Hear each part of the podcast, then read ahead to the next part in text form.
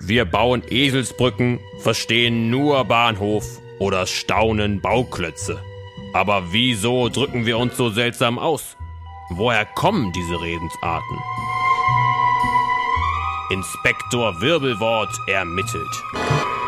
Viele verschiedene Dinge können uns sprichwörtlich spanisch vorkommen. Aber mit einem spanischen Wort oder mit dem Land Spanien hat das nichts zu tun.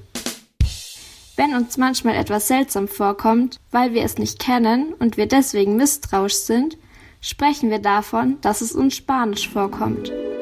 Wir benutzen den Ausdruck also, um zu zeigen, dass wir nicht so ganz mitkommen und dass uns das auch nicht ganz geheuer ist. Genauso ist es auch der deutschen Bevölkerung im 16. Jahrhundert gegangen. Denn ihr Kaiser Karl V.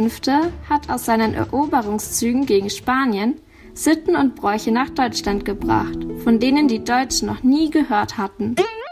Er hat zum Beispiel die spanische Sprache zur Verkehrssprache erklärt und neue spanische Hofzeremonien eingeführt.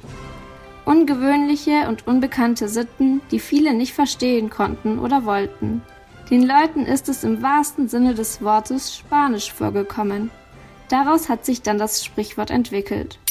Heute benutzen wir den Ausdruck immer noch, obwohl es natürlich gar nichts mehr mit den Spanierinnen und ihren Traditionen zu tun hat.